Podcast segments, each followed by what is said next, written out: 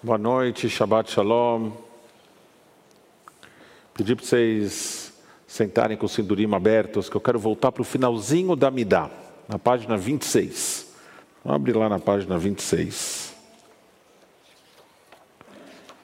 Bem no meio da página, mas tem um parágrafo grande, aí tem um parágrafo num quadradinho, não muito quadrado, um retângulo. Depois tem uma, uma bênção que é uma linha só. Eu quero no parágrafo seguinte, nesse quarto parágrafo. E esse quarto parágrafo é uma adição para ser a, a, reza espontânea, aquela que depois que terminaram as 19 bênçãos durante a semana, ou as sete bênçãos durante o Shabat, essa é uma bênção adicional.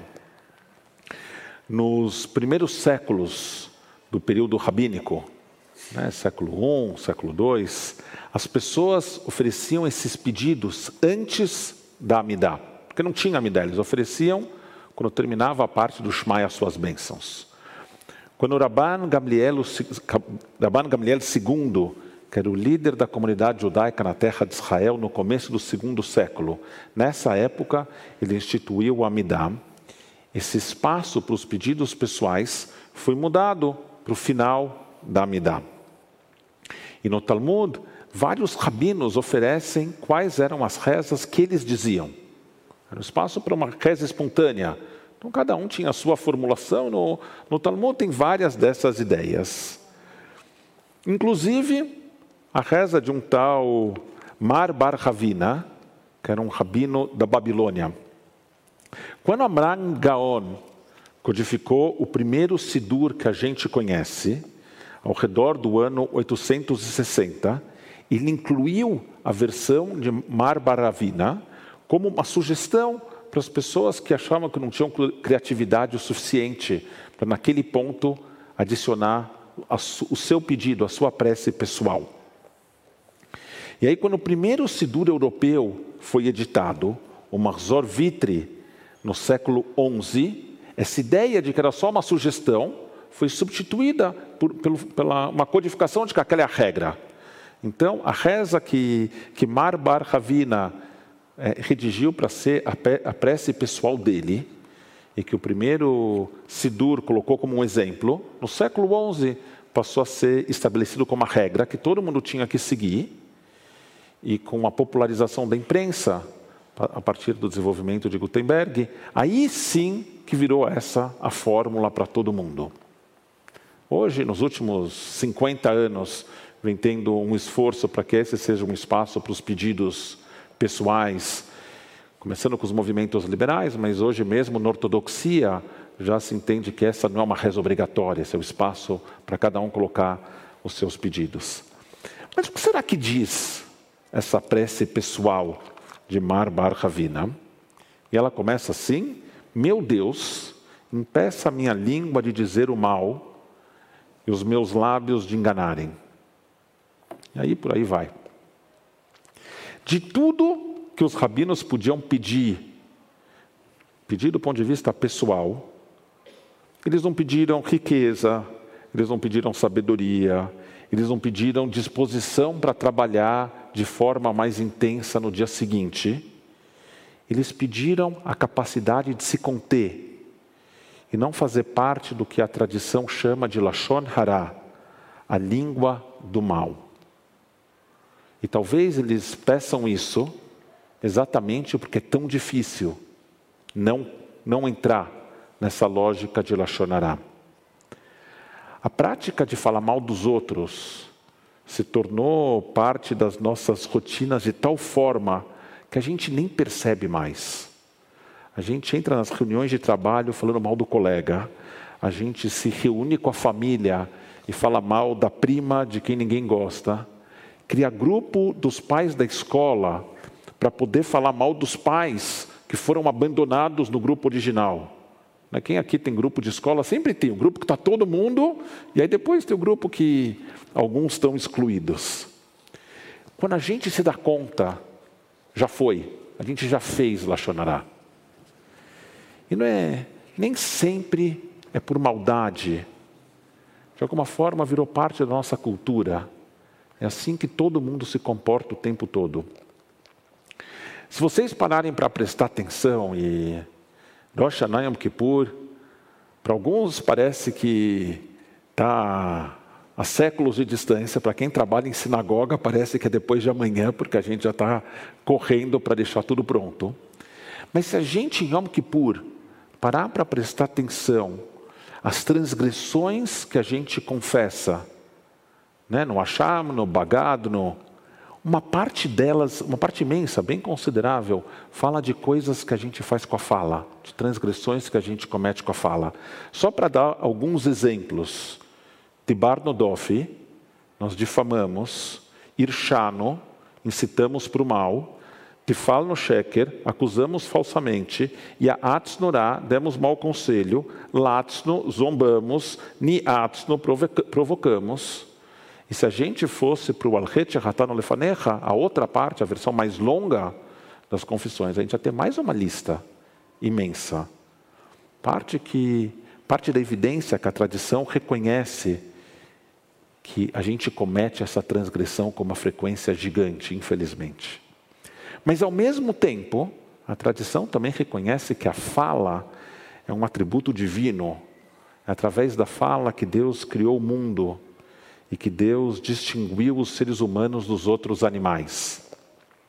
Quando Rashi comenta o verso em Bereshit, que fala do sopro que Deus deu ao ser humano para lhe dar a alma viva, Rashi escreveu: animais também são chamados de almas vivas, mas a alma humana tem tudo o que eles têm e mais, porque aos seres humanos foi dada a compreensão e a fala. Ou seja, a fala que distingue, na, na perspectiva de Irache, é a fala que distingue os seres humanos dos outros animais. A fala é a compreensão. E o mesmo Urashi, numa outra passagem, uma passagem em Vaikra, em Levítico, que proíbe a fofoca, revele, revela uma compreensão assustadoramente contemporânea. Ele escreveu nesse comentário para outra passagem né, que Deus proíbe a fofoca, dizendo na voz de Deus: Digo isso porque todos os que semeiam a discórdia entre as pessoas e todos os que falam calúnias vão às casas dos amigos para espiar o mal que ali vem ou o mal que ali ouvem, para que divulguem nas ruas. Eles são chamados de pessoas que andam espionando. Parece alguma coisa que foi escrita há quase mil anos. A gente imaginaria que no tempo de Irache a realidade fosse diferente mas não era. Tem um Midrash que diz que os seres humanos receberam seis atributos, seis capacidades. E dessas seis capacidades, três nós controlamos e três não. Cada uma delas ligada a uma parte do corpo. Então, nós não controlamos os atributos do nariz, do ouvido e dos olhos. Então, a gente não escolhe o que a gente enxerga, o que a gente cheira e o que a gente escuta. Tá certo? O que está acontecendo, quando a gente passa perto dos, dos rios de São Paulo, a gente queria ter a possibilidade de controlar o que a gente cheira, mas quando o cheiro está ruim, vem o cheiro ruim. De outro lado, os atributos da boca, da mão e dos pés.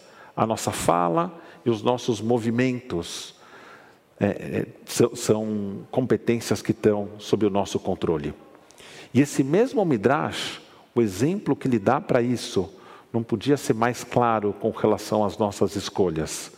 O Midrash fala: a pessoa precisa decidir para estudar a Torá, para difamar, para blasfemar e para se rebelar. Quer dizer, as coisas que a gente faz com a boca, a gente precisa escolher fazer. E uma passagem de Provérbios de Mishlei confirma esse caráter da escolha, dizendo: morte e vida estão no poder da língua. De acordo com o, o Talmud, Lachonará, a língua do mal, tem o, o poder de matar três pessoas: aquela que fala, aquela que escuta, aquela sobre quem está sendo falado. Por que será então que é assim tão difícil usar sempre esse atributo na direção da vida e nunca na direção de Lachonará? Na paraxá dessa semana, Miriam, a profetisa Miriam, se torna fofoqueira ao, ao fazer um comentário maldoso sobre Moshe, ou sobre a sua esposa, sobre a esposa de Moshe, comentário para Aaron. O que exatamente ela disse não está claro. Tem comentaristas que dizem que ela fez um comentário racista, tem outros que dizem que ela estava defendendo a cunhada, mas de qualquer forma, como punição, ela desenvolve uma doença de pele e ela precisa ficar sete dias afastada do acampamento. Na maioria dos casos, no entanto, a exclusão que acontece como resultado de Lachonará não é daquele que dá início, nem daquele que espalha a fofoca, mas é daquele sobre quem se fala.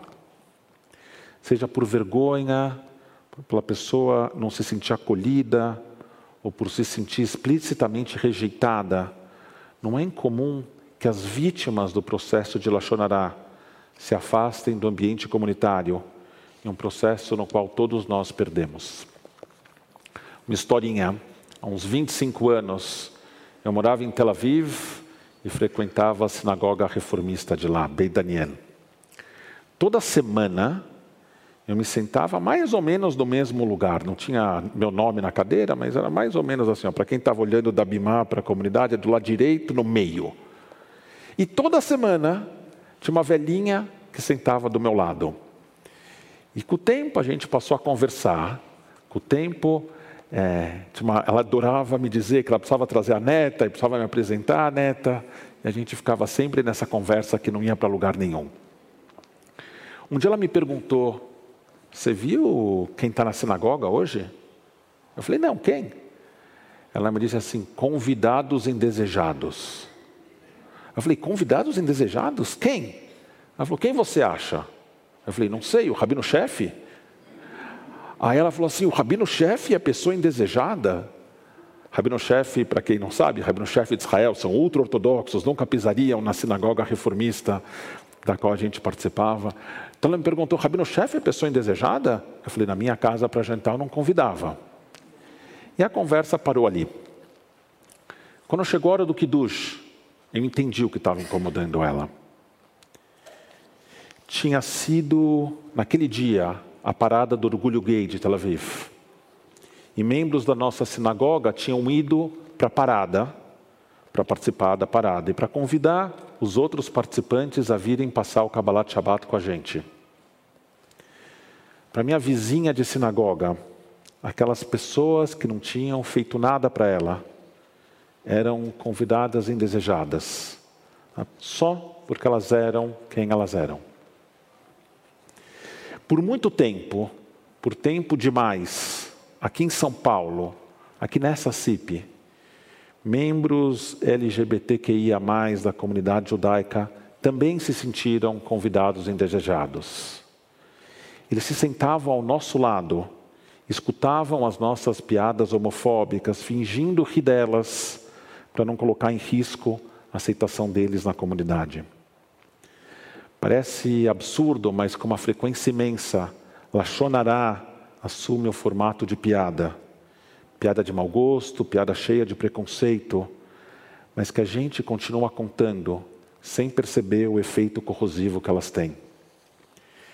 Em um documento escrito há alguns anos por um grupo LGBT no Facebook, ao falarem de um grupo LGBT brasileiro de São Paulo, ao falarem de como eles se sentiam na intersecção das suas múltiplas identidades, os autores escreveram: nosso judaísmo foi duplamente tripli, triplamente exílico. Nós fomos primeiramente forçados para fora da nossa identidade sexual e a seguir fomos forçados para fora do judaísmo. E a única alternativa era esconder uma das duas identidades para poder preservar a outra. Hoje, um grupo de membros do RINENE, o grupo LGBTQIA+, da FISESP, está aqui com a gente, participando do nosso Kabbalat Shabbat. Eu quero dar as boas-vindas a todos vocês. Tentar quebrar pelo menos duas dimensões desse exílio triplo do qual o documento falava. A gente quer que vocês saibam que vocês não são hóspedes indesejados, por dois motivos. Primeiro, porque essa casa é sua e ninguém pode ser hóspede na sua própria casa. O segundo motivo é porque a gente quer muito que vocês participem e que venham e que estejam sempre por aqui. Eu não tenho dúvida nenhuma de que o judaísmo é a casa de vocês e a CIP é uma das muitas casas de portas abertas para vocês dentro da comunidade judaica. Então, que nesse Shabat a gente possa engajar somente Lashonatov, a língua do bem, e que essa prática de Shabat nos sirva de incentivo para a gente sempre poder usar só palavras que construam, que encantem, que unam e que acolham. Shabbat Shalom.